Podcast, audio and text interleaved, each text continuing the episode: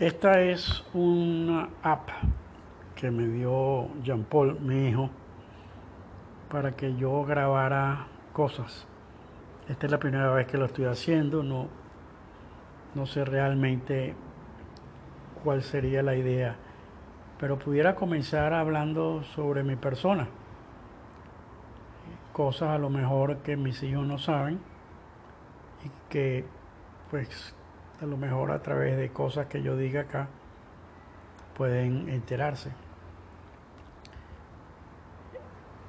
Yo nací, como bien ustedes saben, en el año 1942, el 30 de junio. Supuestamente, en un tiempo corto, me llevaron a bautizar. Y en el camino me dicen, no sé qué de verdad es esto, pues tanto mi padre como mi madre están muertos, una pequeña rencilla entre ellos dos. Y se había decidido colocarme el nombre de Juan porque mi padre se llama Juan Vicente. Pero Caridad, por su forma de ser, dijo ahora él no se va a llamar Juan. Y parece que alguien de los presentes ayudó a tomar una decisión muy sabia. Dijo, ¿por qué no le ponen John, que no es Juan, pero es Juan. Y por eso es que yo me llamo John.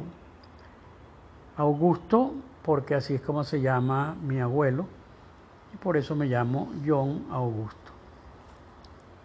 Mis padres son Juan Vicente Noel Couput y mi madre es Caridad Alea Rivas de Noel, luego de haberse casado con Juan Vicente, mi padre. Creo que todos saben ya un poco la historia del el matrimonio y las odiseas que llevaron tanto mi padre como mi madre. El padre de mi madre era, ah, podríamos decir, como comparándolo en actuales fechas, el jefe de la policía judicial en Caracas o en el área de Caracas durante la época de Juan Vicente Gómez, el dictador. Todo fue muy bueno, todo fue muy bien, tengo entendido. Tengo entendido también que mi abuelo escondía a sus hijas cuando había algún tipo de recepción con Juan Vicente Gómez porque a él como que le gustaban un poco las jovencitas. Bien, pasado el tiempo, cae Juan Vicente Gómez y la turba decide saquear la casa en donde vivía mi abuelo. Tanto la mamá de, de mi mamá, mi abuela, como mi abuelo no se encontraban, parece, saquearon la casa, la destrozaron, se llevaron preso cuando encontraron a mi abuelo. Y mi abuela quedó prácticamente desamparada sin tener dónde dormir, vivir y comer. Ya en esa época mi padre eh, estaba detrás de Caridad, la estaba atacando, estaba enamorado de ella en esa época tú no podías ayudar a alguien si no tenías una conexión directa o tenías algún tipo de relación familiar. Y es, tengo entendido, cuando Juan Vicente toma la decisión de casarse con Caridad, pero siendo Caridad la hija de un policía, tal cual como le decía la familia Noel, que eran parte de la aristocracia venezolana, lo desheredaron. Este cuento es mucho más largo, la historia de la que lo hayan desheredado, pero lo digo porque al desheredarlo mi padre busca a mi abuela conjuntamente ya con mi madre que es su esposa y lo ponen a vivir en un sitio que realmente no sé, nunca me lo dijeron, pero pues así es más o menos corta la historia que eh, al comienzo eh, se realizó. Juan Vicente, mi padre, era lo que en esa época se llamaba un bon vivant. Eh, ahorita la verdad es que no recuerdo, pero creo que ellos eran más de 12 hijos, o casi de 10 a 12 hijos. Algunos muertos, algunas eran tres mujeres. Y mi abuelo, por parte de mi padre, Augusto Adolfo Noel,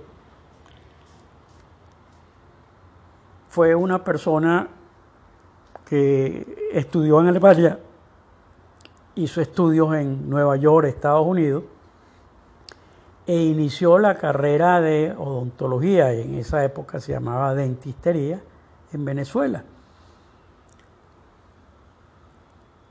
Por alguna razón que tampoco sé, nunca me la dijeron, sería por la calidad de trabajo que él hacía, él se transformó en el dentista de Juan Vicente Gómez. Y al ser el dentista de Juan Vicente Gómez, pues tenía pues unas excelentes eh, relaciones con el gobierno y vivían de paso en prácticamente a una cuadra de la Plaza Bolívar, en donde tenían en su casa hasta un espacio para poder parar un carro, cosa que todavía no había llegado pero era una especie como de área en donde se colocaban los burros y los caballos. En esa época todavía existía algo de eso. Pasa el tiempo comienzan a llegar los vehículos a Venezuela y tengo entendido que el segundo o el tercer vehículo que llega a Venezuela es adquirido por mi abuelo. Por tanto, se podrán imaginar el, tipo de familia que eran los Nobel.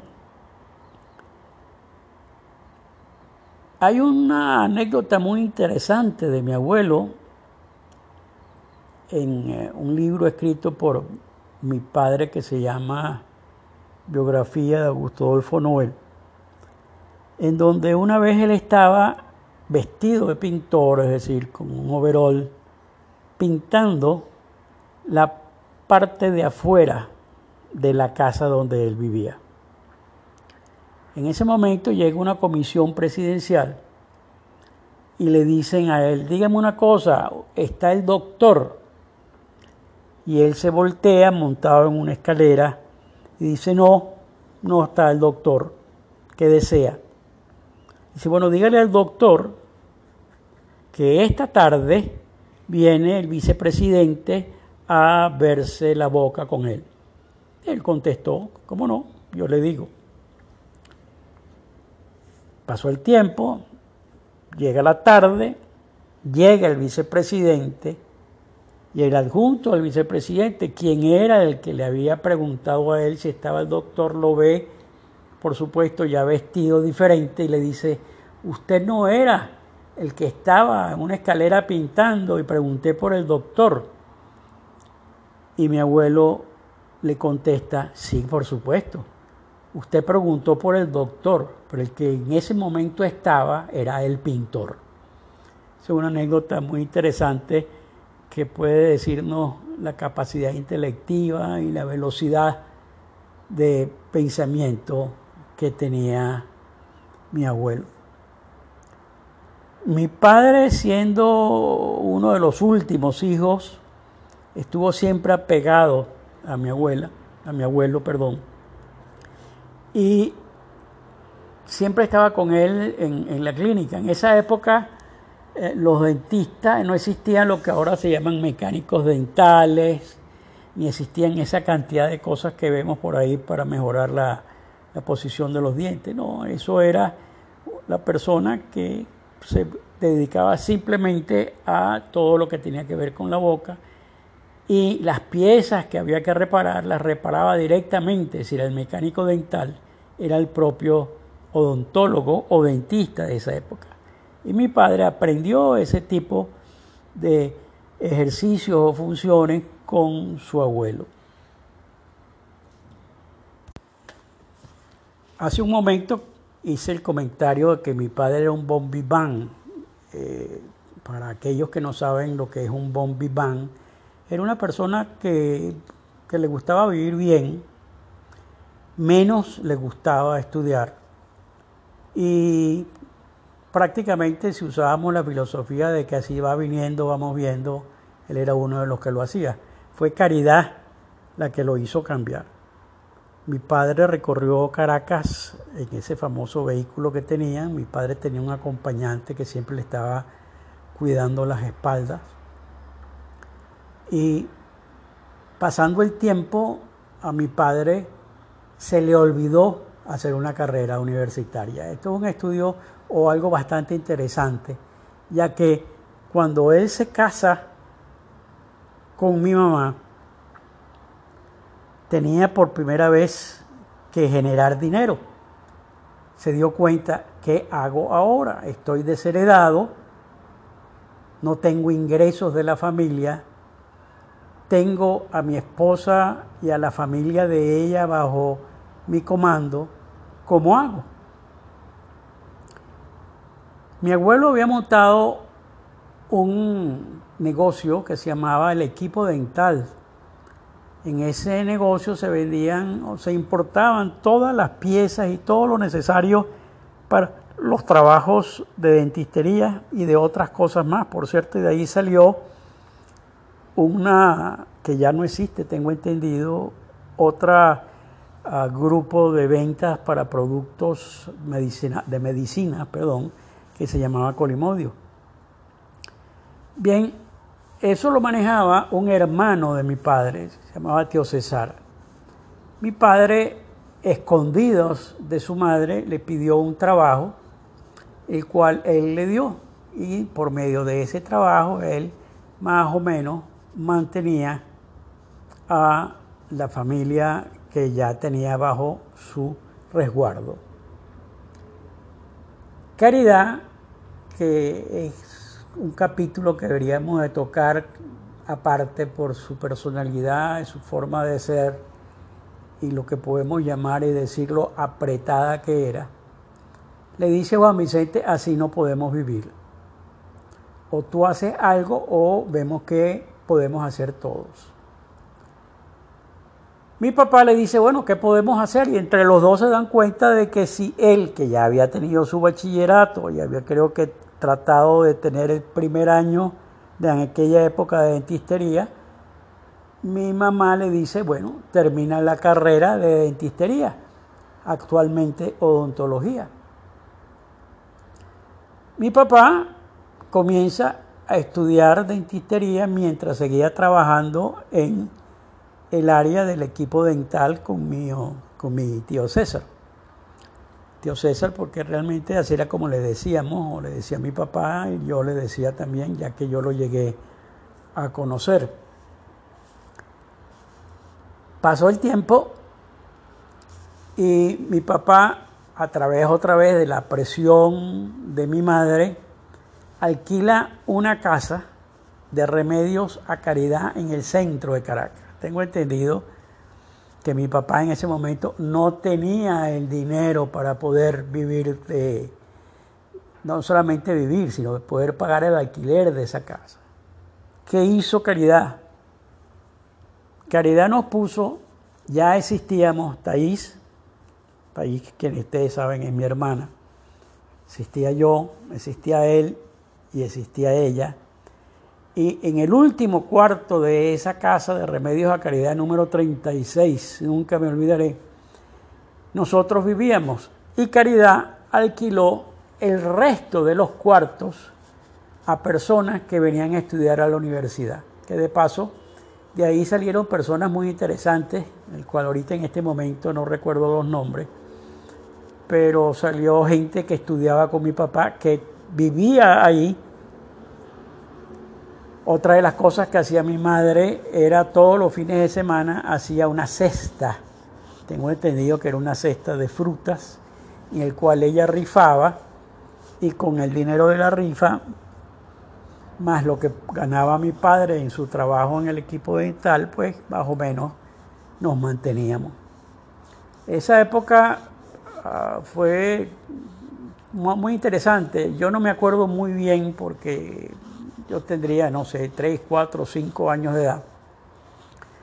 Pero sí me acuerdo, no, a lo mejor tendría un año más, que en la esquina existía una venta de arepas, pero no de las arepas que ahora nosotros vemos como que son arepas, hechas en el, en el horno, ¿no?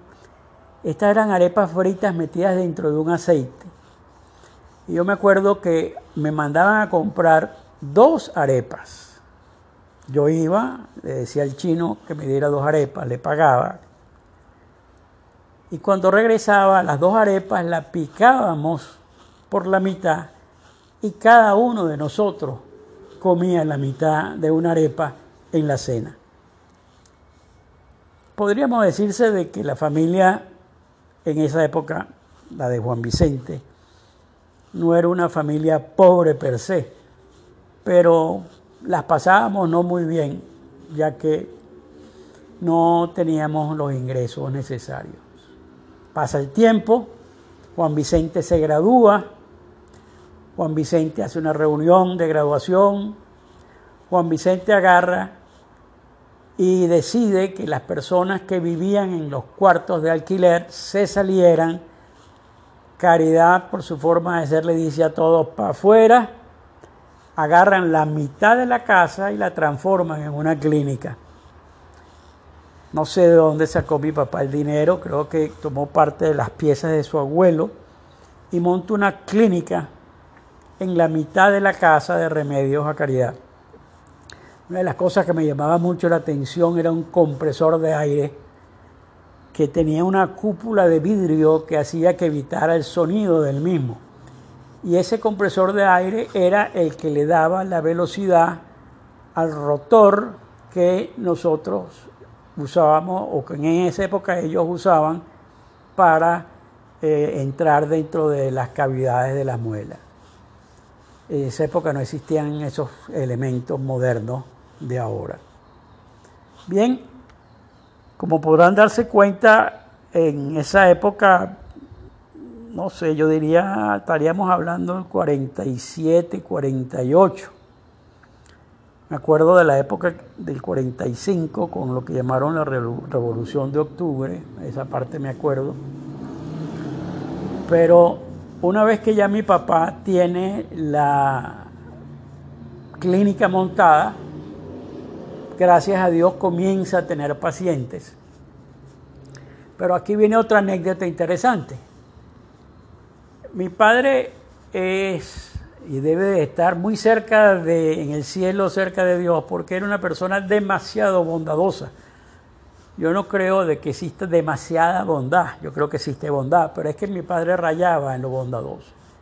Si mi padre tenía un paciente que llegaba y le veía mal vestido, o le veía con los zapatos malos, no solamente que no le cobraba cuando le reparaba la boca, sino que entraba dentro de la casa y buscaba unos zapatos o buscaba una chaqueta y se le entregaba al Señor. Cuando mi madre se enteraba, se enteraba perdón, de esto, pues se podrán imaginar cómo se ponía y qué era lo que no le decía a mi padre de que una cosa era lo que era de uno y otra cosa era la relación de por qué los demás eran así. Bueno, pasó el tiempo, me acuerdo que llegó la televisión a Caracas y en la cuadra el primer televisor, así como el primer carro llegó a la familia Noel aristocrática, el primer televisor llegó a casa de los Noel, los Noel Alea, mi persona. Y me acuerdo que en la noche venían vecinos a ver la televisión. No importa qué es lo que hubiera verlo, solamente el hecho era de ver lo que podía estar en la televisión. Ah, existía un todos los programas eran en vivo. Existía lo que llamaban el inspector Nick. Y de ahí comenzó lo que se llamó el observador creole, que eran las noticias a las 8 de la noche. Vámonos un poco atrás, porque es interesante después enlazar el pasado con el futuro una vez que Juan Vicente se ha graduado de dentista, ya tiene una clientela, ya tiene unos ingresos que no solamente estamos en capacidad de poder pagar el alquiler, sino que estamos en capacidad de comprar un carrito que si mal no me acuerdo se llamaba un Boxel o algo así, muy pequeño. Ese carro chiquito se vendió rápidamente y luego fuimos a una de las agencias de altura y compramos un Pontiac, un Pontiac azul que se paraba en un estacionamiento a cuadra y media de la casa. Pero bien, si nos vamos hacia atrás, y cuando hablo hacia atrás, en la época en que mi papá estaba atacando a Caridad, la familia Noel no le importaba mucho que él atacara a Caridad, pero sí le importaba mucho si la relación iba a ser una relación formal. Y esa es la razón de, como ya se explicó, cuando Juan Vicente se casa con Caridad, pues la familia Noel lo deshereda. Es importante pensar, no pensar, perdón, decir que en aquel momento ya mi abuelo, el padre de Juan Vicente, estaba muerto. Y quien tomaba las decisiones de la familia Noel Cuput era la madre, la madre de Juan Vicente, una mujer de eh, arrogancia, una mujer el cual la verdad yo la vi muy pocas veces, porque prácticamente eh, esas decisiones de las telenovelas son verdad, pues cuando decidió no vernos a nosotros, pues no nos vio. Bien, es interesante decir que existía la relación de la mamá de mi papá, una mujer entre comillas de abolengo, y mi mamá. Y mi mamá, me imagino, esto es un pensamiento mío debido a la trayectoria que ella tuvo durante toda su vida, dijo yo no me quedo con esto. Y mamá comenzó a entrar y ser copartícipe de prácticamente todas las instituciones en Venezuela. Una de las primeras instituciones que Caridad no solamente creó, sino formó y fundó fue la Asociación de Amas de Casa. Eh, era en la época del 45, 46. Y en esa, en esa época, esa Asociación de Amas de Casa recolectaban comida y de esa comida se la daban a gente más necesitada. Nunca me voy a olvidar que una vez se quedaron unos sacos de maíz en la casa, no sé por qué y prácticamente estuvimos comiendo durante mucho tiempo majarete que se hacía con ese tipo de maíz y no sé si los que están oyendo esto saben lo que es. Bien,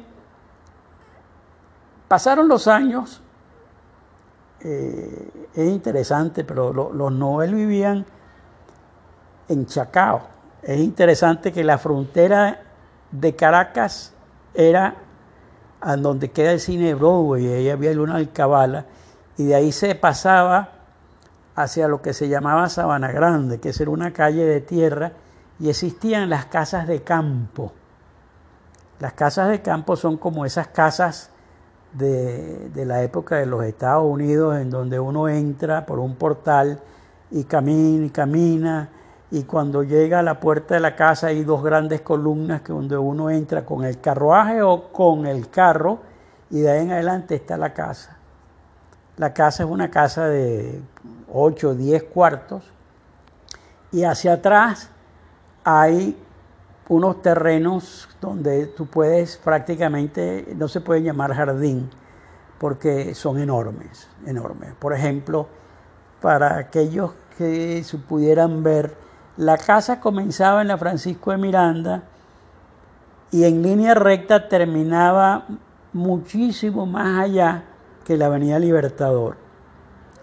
Y era una casa que no puede ser menos en metros cuadrados, de unos 4.000, 5.000 metros cuadrados. Cuando se entraba en la casa habían dos grandes columnas con dos grandes leones que lo miraban a uno. Bueno, esa era la, la casa de los nueve. Me imagino porque la verdad es que no lo sé, que a través de mi padre, no sé si decir presión o decir, bueno, lo que pasó, pasó, pues se comenzaron a generar las relaciones con la familia Noel. Pero lo interesante de cuando digo generar las relaciones, de poder los Noel tener relaciones, o los Noel Cuput con los Noel Alea, que soy yo y Thais. Me acuerdo que la primera visita, ya yo caminaba, no sé, tendría 3, 4, 5 años, pero me acuerdo clarito de eso, que en la primera visita que nosotros fuimos, no falso, tenía mucho más, porque creo que fuimos en el carro de mi papá. Primero tuvimos que entrar por la puerta de atrás, no entramos por la puerta principal. Y segundo, no nos podíamos sentar en el salón principal. ¿Por qué? No sé. ¿Por qué Caridad aceptó esto? No lo sé sinceramente. Yo sí sé que después de eso fuimos muy pocas veces y sé que Caridad no fue con nosotros a, entre comillas, a visitar a los novelas. A nosotros no nos importaba, digo eso, Taí y yo, porque nos íbamos afuera a lo que yo estoy llamando jardín, que eran unos espacios enormes para estar ahí jugando con los árboles y con todas las cosas que habían ahí. Bueno, bien cuento esto para que los que estén oyendo esto se den cuenta de la relación, la relación que existía a través del tiempo entre mi padre Juan Vicente y su familia.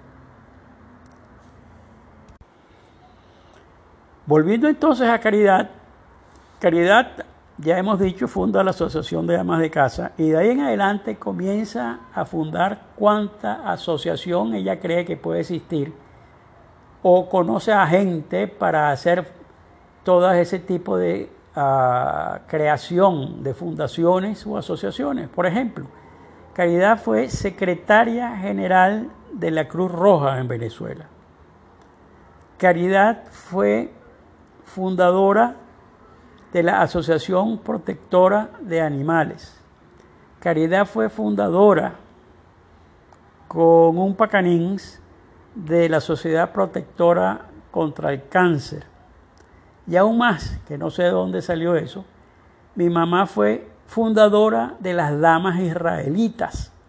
¿De dónde salió la relación judía con caridad? No lo sé, pero fue fundadora. Tan es así que tuvo un viaje, y creo que el viaje fue a España o no sé exactamente dónde, ella develó una estatua pagada por la Asociación de Damas Israelitas.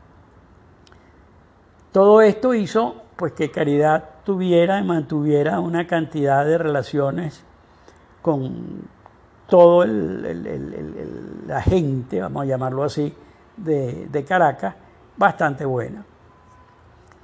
De ahí sale la relación con una familia que son los Quintero Muro, en donde tienen un hijo llamado Gustavo, y me perdonen que lo diga así, pero tratan de metérselo por los ojos a Taís. Gustavo Quintero eh, tiene amores, entre comillas, novio de Taís durante esos 200 años. Yo creo que fueron desde los 13, 14 años hasta los 17, 18. Pero luego después eso, claro, no, no caminó. Pero siendo eh, la madre de Gustavo, Olga Quintero Muro, creo que era Olga Quintero Tirado, Olga Quintero Muro, no sé bien, eh, Caridad comenzó a tener relaciones realmente buenas con el gobierno de turno, que era el gobierno de Marcos Pérez Jiménez, ya que la hermana de Olga Quintero estaba casada con el ministro de Obras Públicas. Por supuesto, todas las fiestas, todas las reuniones, mi madre con mi padre asistía. Y como caso interesante, después de un tiempo, el propio ministro de Obras Públicas le dice a Juan Vicente, Juan Vicente, dime una cosa, este, ¿tú tienes algún tipo de compañía de construcción o de algo parecido a eso? mi papá le dice dentro de su honestidad eh, naive, haciendo la traducción al inglés. No, chico, no. Si bueno, le formo una compañía porque yo estoy cansado de estar dándole contratos a gente que no conozco y preferiría darle contratos que me cumplan, me hagan bien el trabajo, pero que sea gente que yo conozco. Y de ahí comienza la relación y la formación del crecimiento de los ingresos de los Nobel de una compañía que se llamó Estagro.